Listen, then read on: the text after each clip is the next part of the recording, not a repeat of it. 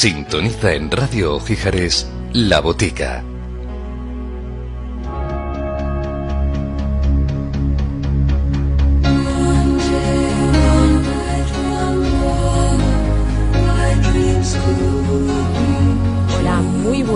Yo soy la enfermera María Valadez y les saludo desde la botica. Ah, Como toda, cada semana nos detenemos durante toda esta hora hablando de salud para conocer mejor nuestro cuerpo y para poder afrontar mejor las enfermedades. Y de eso vamos a hablar, de una enfermedad que poco a poco ya está perdiendo el tabú, ya está perdiendo los mitos, eh, las mala onda.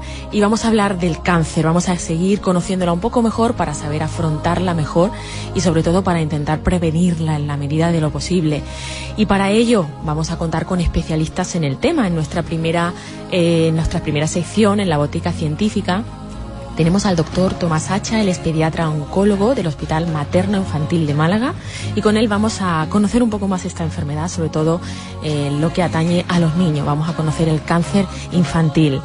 Vamos a intentar también conocer con él cómo podemos prevenirla y cómo podemos estar alerta ante ciertos signos y ciertos síntomas que nos pueden alertar de que nuestros pequeños algo no va bien.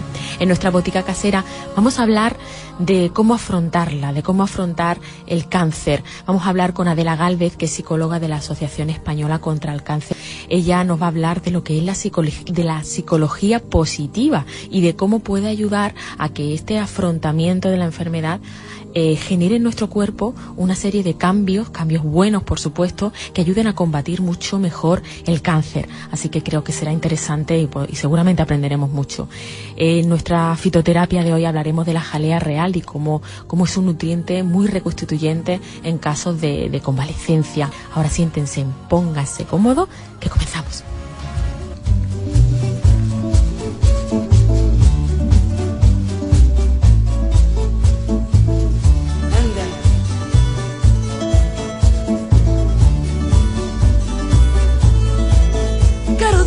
Destino que eu não creia no destino. E o meu fado é nem ter fado nenhum. Cantá-lo bem, sem sequer o ter sentido. Senti-lo como ninguém, mas não ter sentido algum. Ai que tristeza esta minha alegria. Ai que alegria esta tão grande tristeza. Esperar que um dia eu não espere mais um dia por aquele que nunca vem e que aqui esteve presente. Ai que saudade que eu tenho de ter saudade, saudades de ter alguém que aqui está e não existe. Sentir-me triste só por me sentir tão bem, alegre sentir-me bem, só por eu andar tão triste.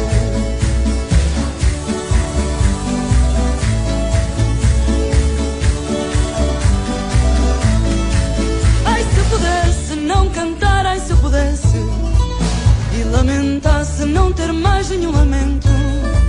Talvez ouvisse no silêncio que fizesse Uma voz que fosse minha. Cantar alguém cá dentro.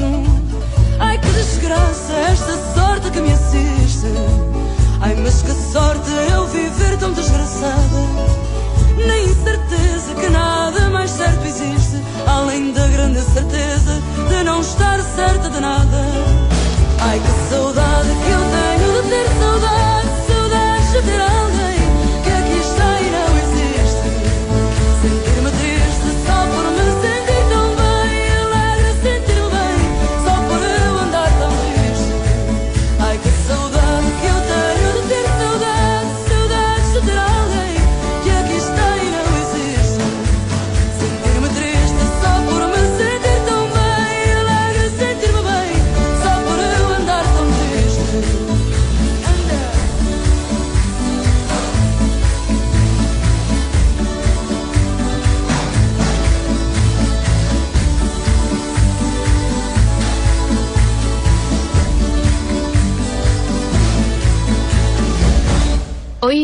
estable en casi todas las regiones, sin grandes cambios en las temperaturas. No faltarán brumas y nieblas que se mantendrán durante el día en algunos puntos del Mediterráneo y también del interior peninsular. La situación prevista en superficie nos muestra un anticiclón, así que los cielos se van a ir despejando, tumor linfático, si bien se mantendrán zonas con nubosidad media e incluso con posibilidad de precipitaciones. Las máximas apenas variarán. El cáncer puede aparecer en cualquier momento. Hazte un chequeo periódicamente. Asociación Española contra el Cáncer. Cada semana, La Botica, en Radio Gijares.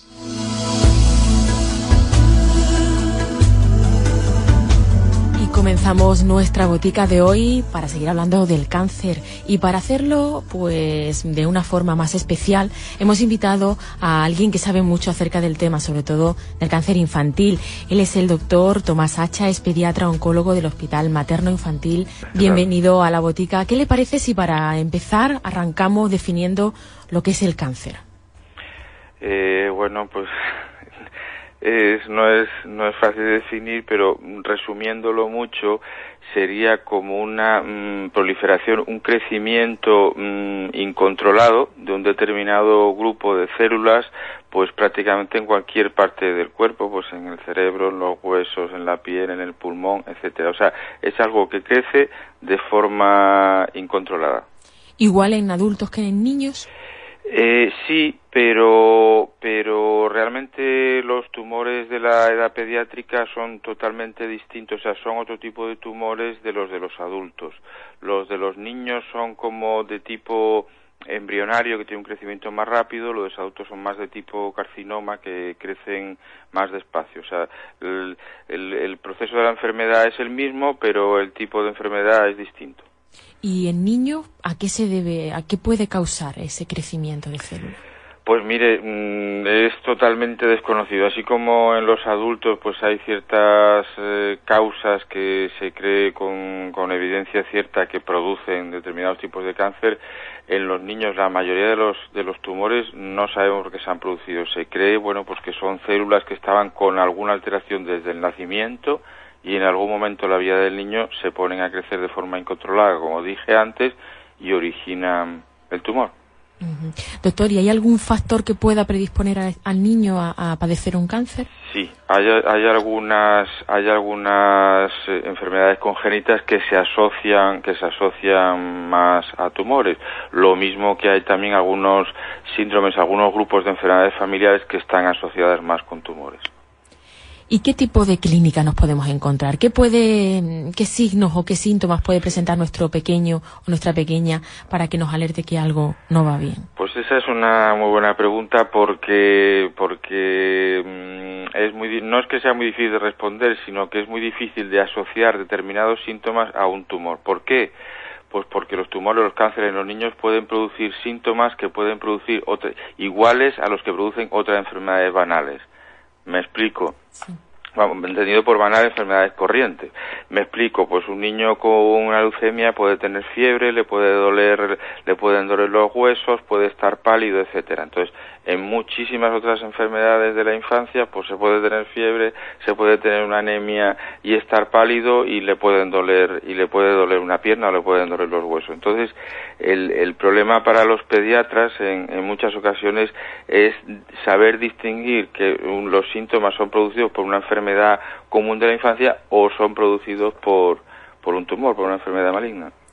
Doctor, ¿y qué tipo de pruebas diagnósticas se le realiza a, los pequeños para diagnosticar este? Pues mm, mm, eh, depende depende de, de, la localización de, de, la enfermedad, o sea, la localización del tumor, ¿no? Si, eh, hombre, normalmente pues suele ser analítica de sangre, en la que está incluido pues eso, una, un, un hemograma, una bioquímica, suele ser eh, radiología pues del tórax o del abdomen o de o del, del cerebro, de la cabeza, si se tiene síntomas neurológicos, etcétera. O sea, depende mucho de dónde estén localizados los síntomas y qué mm, tipo de síntomas sean. Pero fundamentalmente pues son análisis y son estudios radiológicos, pues ya he mencionado pues, la ecografía, el escáner, la resonancia, radiografías, etcétera.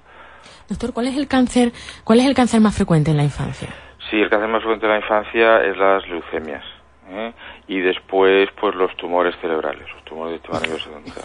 Y para aquellos que no sabemos mucho qué, qué es la leucemia, ¿hay una definición de, de esa enfermedad? Pues sí, la, leucemia es una eh, proliferación de células de la sangre, o sea, proliferación que se inicia en, en, la, en la médula ósea y como decía antes, pues es un crecimiento eh, incontrolado de un determinado tipo de células. En la leucemia pues suelen ser pues eso los tipos de, de la célula serie blanca, los leucocitos, que se ponen a crecer en la médula y, y lo hacen sin control y bueno pues acaban produciendo el, este tipo de tumor.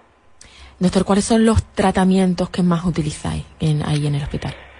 Bueno, pues, hombre, aquí en el hospital hacemos pues los tratamientos que se hacen en general en todos lo, en toda la oncología, en todos los tumores. Normalmente, mm, si se puede realizar la, la cirugía se hace, es el, tratamiento, eh, dijéramos, más importante, una cirugía eh, con, una, con una extirpación completa de un tumor, pues es lo, lo que va a tener mejores resultados en el futuro.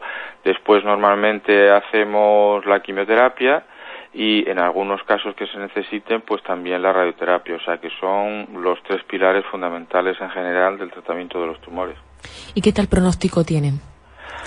Pues mire, yo eh, hablando de los tumores pediátricos, la verdad es que en la actualidad mm, ha mejorado mucho el pronóstico. Bueno, en los últimos 20 o 30 años pues ha sido una mejoría espectacular y ahora pues con los datos de, de, nuestro país, no de otros países ni que estén publicados en otros sitios, sino con los datos nuestros pues se acercan al 80% de, niños que tienen tumores sobreviven a los cinco años de haberse diagnosticado la enfermedad. O sea que son unos resultados francamente buenos. Buenísimos, la verdad que sí.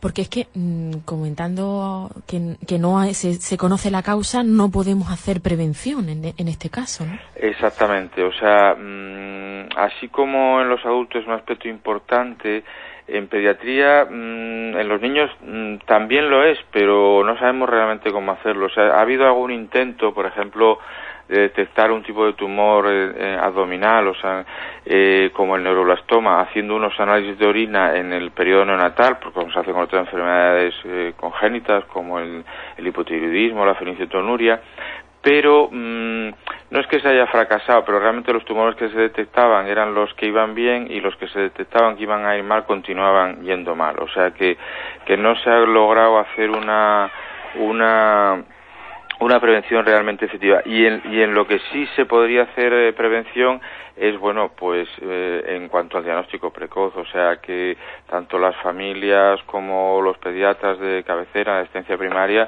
pues mm, tengan, estén sensibilizados, piensen que los niños pueden tener, pueden tener tumores y ante algunos síntomas, síntomas de sospecha, pues empiecen a estudiar a estos pacientes y se diagnostiquen lo antes posible. ¿Es cierto que puede haber algún cambio de ánimo en nuestros pequeños o no? ¿O no? Sí, sí, sí que puede haber, o sea, el niño puede estar más decaído, puede estar raro, te dan cuenta que puede tener dolores, puede tener anemia, puede encontrarse más flojo y entonces eh, mm, esto lo notan fundamentalmente mm, los padres y dentro de los padres pues las madres también, entonces se dice que hay una, para el, para el pediatra hay una cosa fundamental que es que hay que escuchar y hacer caso a lo que dicen las madres sobre cómo están los niños. Porque ya saben de... los conocen bien. Los conocen muy bien.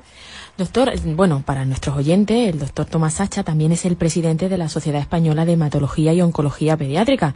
Doctor, háblanos un poquito de esta asociación. Bueno, pues sí, en esta, en esta, mm, en esta sociedad que es nacional, como usted ya ha dicho, eh, pues eh, nos asociamos todos los pediatras oncólogos y los hematólogos pediátricos también que que trabajamos con este tipo de pacientes pues a lo largo de toda España. Y, abarca pues eso la, todas las unidades de oncología pediátrica de, la, de los principales hospitales del, del, país. Y hombre uno de nuestros objetivos fundamentales es mm, tratar y diagnosticar a estos niños lo mejor posible tratarlos con protocolos lo más contratados posibles y bueno pues al final conseguir los mejores resultados en cuanto a supervivencia y en cuanto a que tengan los, los menores efectos secundarios todos los tratamientos. Pues está bien saber que existe una sociedad de especialistas que se, que se organizan y que se reúnen pues para mejorar, ¿no? Y para que ese pronóstico que, que está siendo muy esperanzador y que, y que está aumentando, pues consigamos que siga aumentando a lo largo del tiempo. Mil gracias, doctor Tomás Sachap. Pues,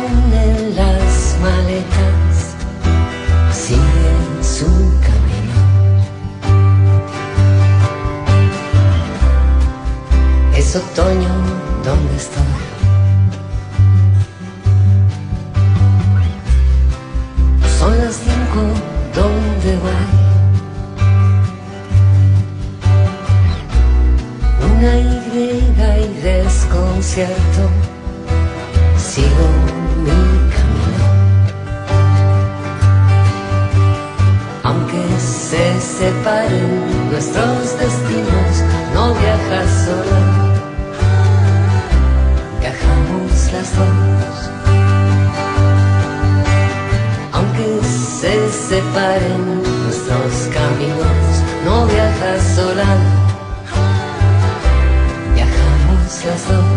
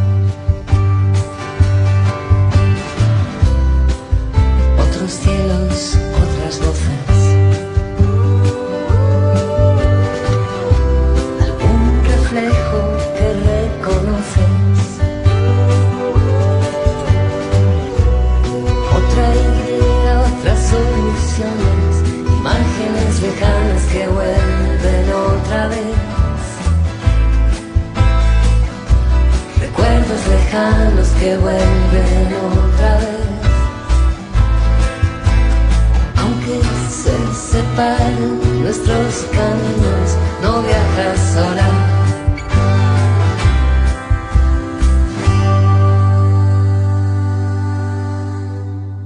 Vamos con los resultados de la quiniela de esta jornada. Son estos. Málaga Albacete X, Valladolid Osasuna 2, Villarreal Atlético de Madrid X, Betis Barcelona X, Real Madrid Sevilla 1, Racing Valencia 2, Real Sociedad Deportivo 2, Murcia Mallorca 1, Celta Zaragoza 2, Tumor Cerebral, Español Athletic 1, Real Madrid Sevilla 1, Racing Valencia. El cáncer puede aparecer en cualquier momento.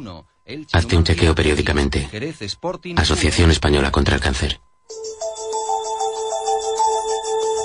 Y continuamos con nuestra botica de hoy para seguir conociendo mejor acerca de esta enfermedad y para poder prevenir, que es lo que intentamos.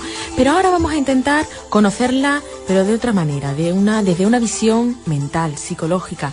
Para ello hemos invitado a Adela Galvez, es psicóloga de la Asociación Española contra el Cáncer, y ella nos va a hablar de algo muy bonito como es la psicología positiva. Muy buenas, Adela, ¿estás ahí? Hola, muy buenas. bueno, ante todo, bienvenida. Muchas gracias por, por estar este ratito con nosotros, por compartir tus conocimientos. Y me gustaría, antes de comenzar a hablar de la psicología positiva, ¿cómo es el afrontamiento? ¿Cómo es el proceso psicológico que desarrolla el ser humano cuando, cuando se le diagnostica una enfermedad dura como, como es el cáncer? Pues sí, realmente el diagnóstico de una enfermedad oncológica pues conlleva un enorme impacto emocional, tanto para el enfermo como para la familia la mayoría de las personas sufren un choque emocional al, recibir la noticia. Y bueno, son diferentes las reacciones que pueda tener una, una persona ante, ante esta enfermedad. ¿Cuáles son las más comunes?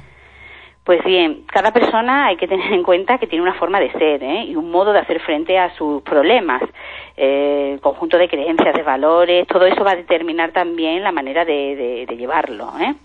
única será la forma de cada uno de afrontar la enfermedad y hay tantas reacciones como personas. Pero es cierto que en un principio uno puede, ante una mala noticia, puede sufrir un shock o fase de crisis que llamamos, ¿no? Que está caracterizado por, sentimientos de fragilidad, vulnerabilidad, de confusión, inseguridad, eh, todo eso puede pasar por una fase de negación, ¿eh? donde piensa, uff, esto no es posible, esto no me puede estar pasando a mí, o se han equivocado.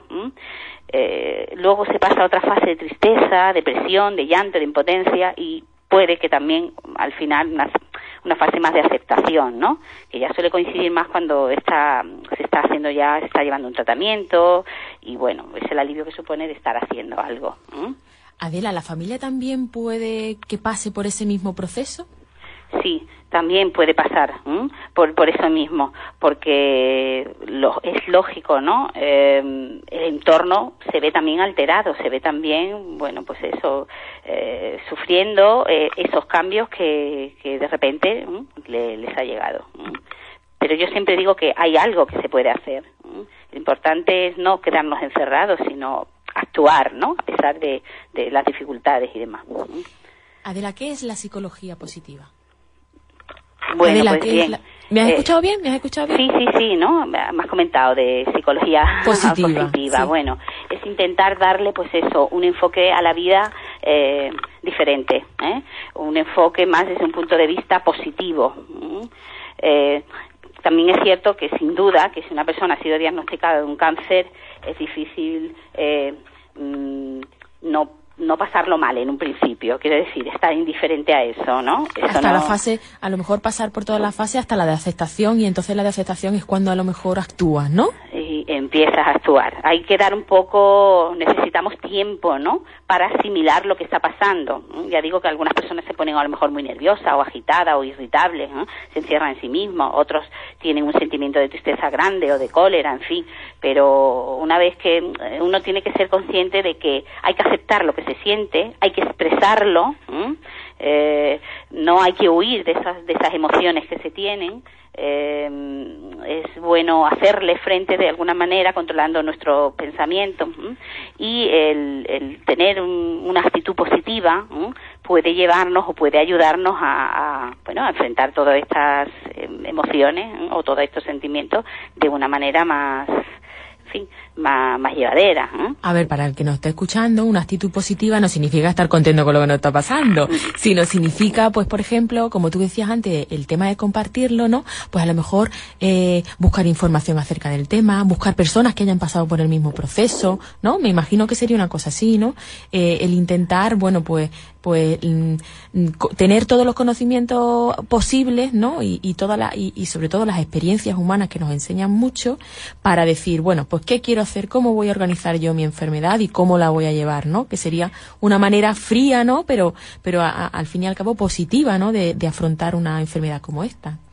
Claro, eh, exactamente. El papel que tiene cada paciente eh, para superar con éxito la enfermedad es, eh, es, esto, buscar lo que tú has dicho, información que, precisamente esa información que mejor sobre la enfermedad te lo va a dar tu médico, ¿no? Un exceso de información cuando miramos internet y demás. Prohibido mirar internet. no es aconsejable. Tu médico sabe tu caso y cada caso es de una manera ¿eh? determinada. ¿eh? Como has comentado bien, ponernos en contacto con otras personas que hayan pasado por la misma enfermedad también ayuda a, superarlo, a saber que hay personas que, bueno, que pasan por esto y que siguen adelante. El tener la mente ocupada en actividades útiles y agradables, eso también es es beneficioso.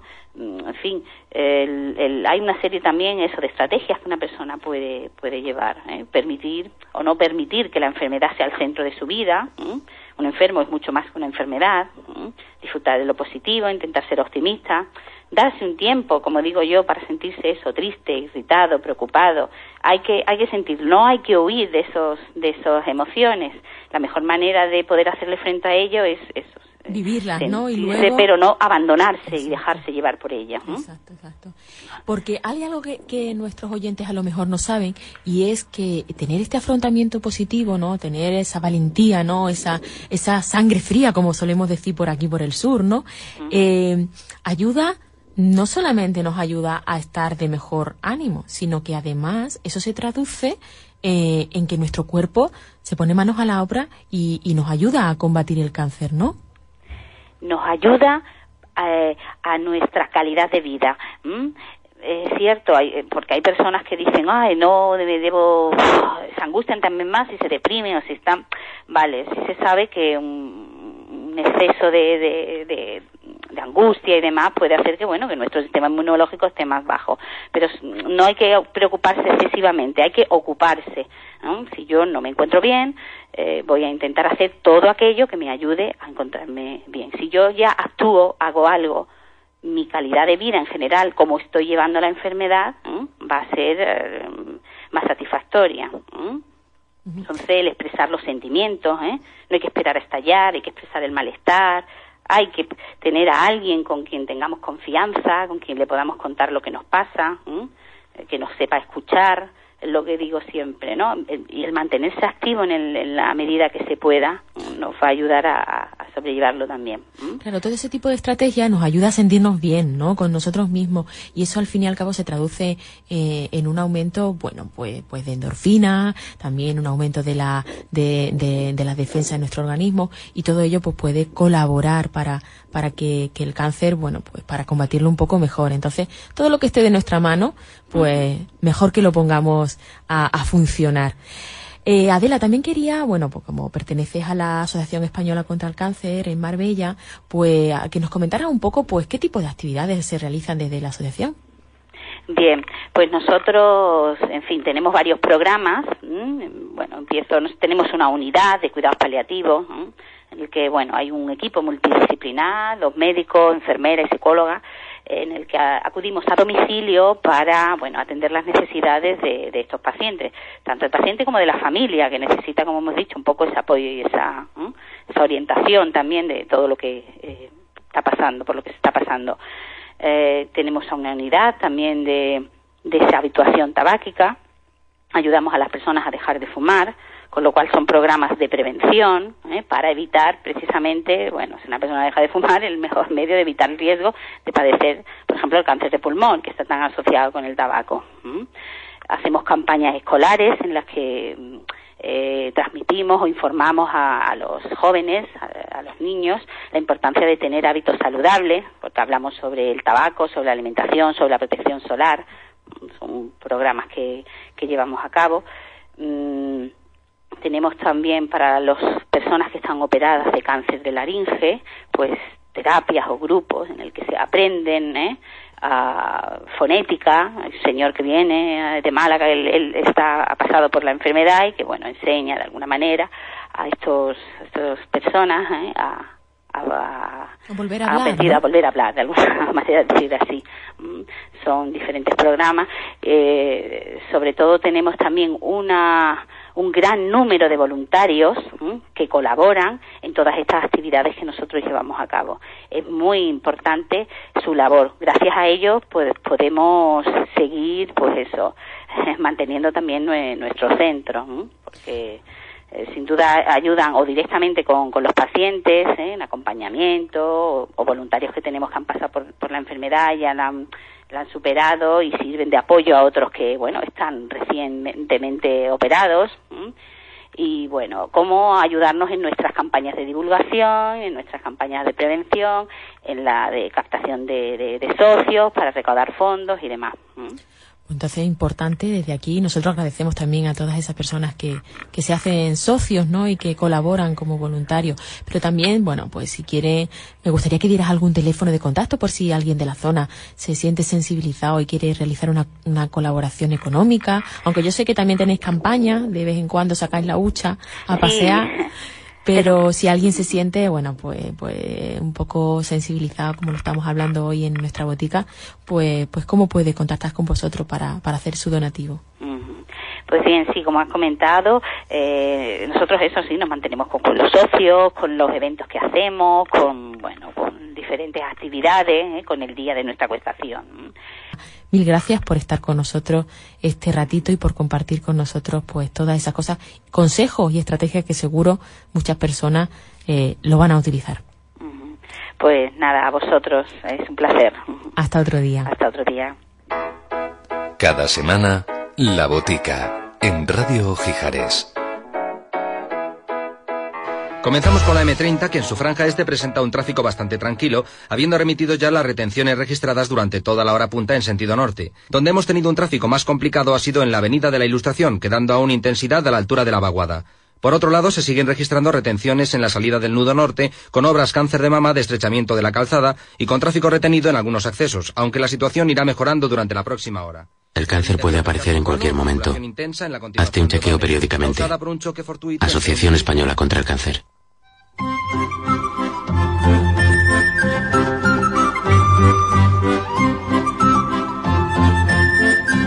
Hoy en nuestro apartado de fitoterapia hablamos de la jalea real.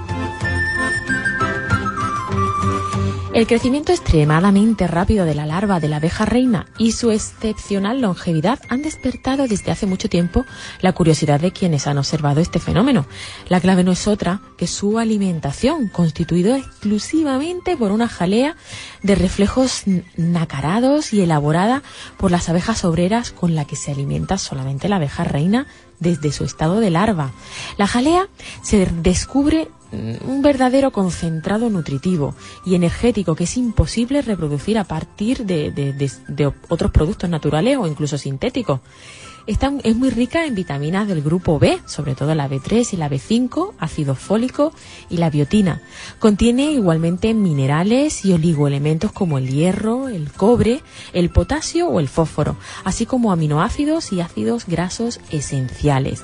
La jalea real es un importante alimento revitalizante, hace recuperar la actividad general y aumenta la resistencia del organismo ante la fatiga y ante el esfuerzo. Todas estas propiedades hacen de ella un complemento alimenticio ideal tanto para niños como para adultos y personas mayores. Es difícil de conservar en su estado natural. La jalea real se presenta generalmente liofilizada y mezclada con polen, otra, fuente preciosa de minerales y oligoelementos.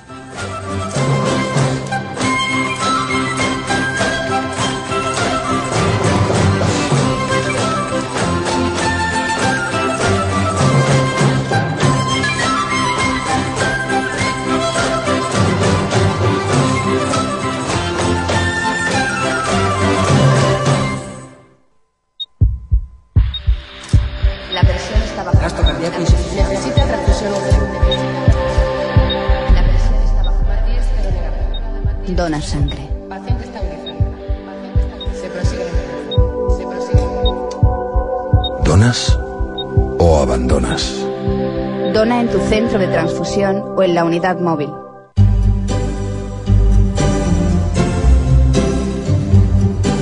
Vamos ahora por ese repaso de noticias de salud y ciencia que más hayan destacado.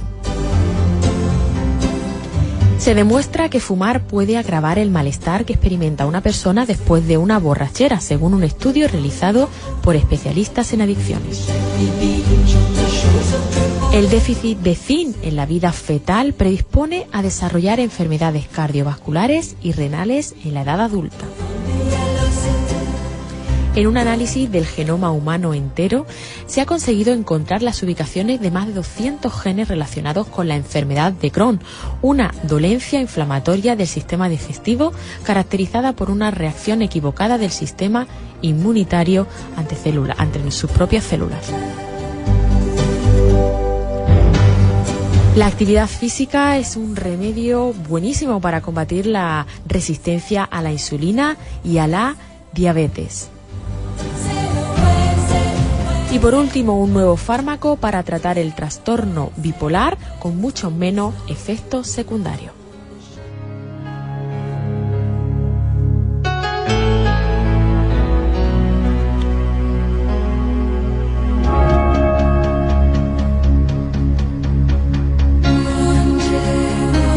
Con toda esta información, esperando que, les haya sido de utilidad, nos despedimos hasta la próxima semana.